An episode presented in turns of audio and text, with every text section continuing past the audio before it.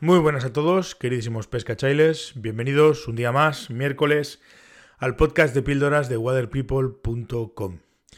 A propósito del tema de ayer, y ahondando un poco más en la poca predisposición o en el poco relevo generacional que, sufrimos en este nuestro, nuestra afición, nuestro deporte, nuestro hobby, nuestra actividad, llamarle como queráis.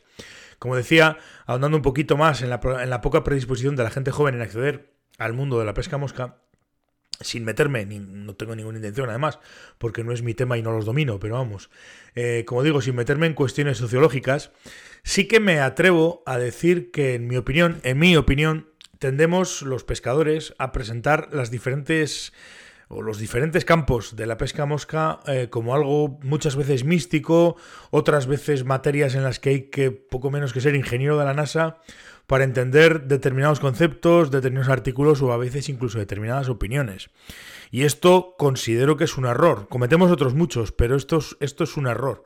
Porque con esto lo único que conseguimos es ahuyentar al posible cliente, entre comillas, que quiere entrar en la pesca mosca. Cometemos muchos más. Por ejemplo, también tendemos a crear una sensación artificial de dificultad y de complejidad de todo lo que rodea al mundo de la pesca mosca.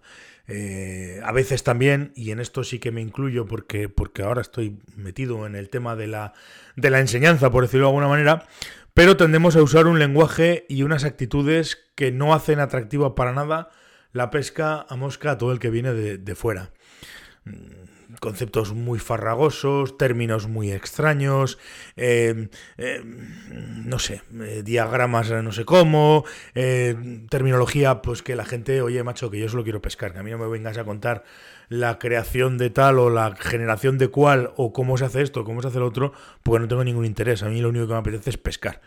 Entonces tenemos esa tendencia también. Y luego también, como otro de los grandes males, en mi opinión, solemos eh, la mayoría o todos o una gran parte de los pescadores solemos o se suelen rechazar eh, otro tipo de opiniones, otras, otras posturas sobre, sobre temas que generalmente tendemos a pensar que son inamovibles y entonces automáticamente rechazamos otras opciones y tendemos además, tenemos la manía de tender a despreciar al que se quiere diferenciar. Claro, esto es un problema, estos son problemas, digamos, internos de los pescadores a mosca o de la pesca a mosca eh, muy presentes en casi todas las áreas. Ocurre en el lanzado, ocurre en el montaje, ocurre en las técnicas de pesca, ocurre en las tácticas, ocurre en muchas cosas que hacen que, bueno, el que pueda mostrar interés se sienta un poco rechazado o se sienta un poco, mm, digamos, violentado o no, o no, le, parece, no le parezca interesante entrar en este tipo de mundo por, por eso, porque ve que adentro estamos un poco como a, como zapatillazos entre nosotros, cosa nada más lejos de la realidad. Y además, pues, pues muchas veces también lo rechaza por una cuestión puramente de dificultad. Esto tiene que ser muy difícil. Sí, bueno, no sé qué, tal y cual. Cuando también, repito, nada más lejos de la realidad. Esto no, esto no, no va de eso. Y es más, un día deberíamos hablar de esta sensación extraña, a mi, a mi modesto entender, del querer dificultarlo todo y de no simplificar las cosas. Y, simplificar las cosas supone pues facilitar el acceso a la gente. Eso, eso, vamos, eso es así y va a ser así siempre. De todas formas, también existen una serie de cuestiones externas. He dicho antes que no me iba a meter en cuestiones sociológicas, pero bueno, hacer un pequeño perfil sí que me atrevo, eh, porque creo que, que, bueno, por ahí podrían ir los tiros o podríamos enfocar este debate del reclutamiento, del relevo generacional y demás. Hoy en día vivimos en una sociedad que quiere y pretende y está acostumbrada y está preparada para recibir resultados inmediatos. Y la pesca mosca, al menos tal y como la entiendo yo, es todo lo contrario a resultados inmediatos. Hay un proceso, hay un aprendizaje y la verdad es que nunca, jamás en la vida, los resultados van a estar garantizados. Y ojo, esta precisamente es la magia de toda esta historia. O sea, la magia de la pesca mosca precisamente es eso. La pesca es un viaje donde realmente lo que menos importa es el destino. O por lo menos, repito, a mí, tal y como entiendo yo la pesca mosca. Eh, tenemos otro problema y es que han nacido mm, nuevas corrientes de pensamiento en las que los animales pues, van a acabar teniendo más derechos que los propios seres humanos. Y a las pruebas me remito. Lo tenemos eh, casi casi a las puertas del Congreso. Entonces veremos a ver en qué acaba toda esta historia y cómo y cómo se soluciona este tema. Este es un problema también porque la gente no está acostumbrada y no, y no, y no se meten por eso, no tiene otra historia. Y aparte, mm, claro, mm, cada vez las sociedades son más urbanitas, están más metidas en las ciudades y claro, eh, llega un momento en el que estamos perdiendo el contacto con la naturaleza, pues a pasos agigantados.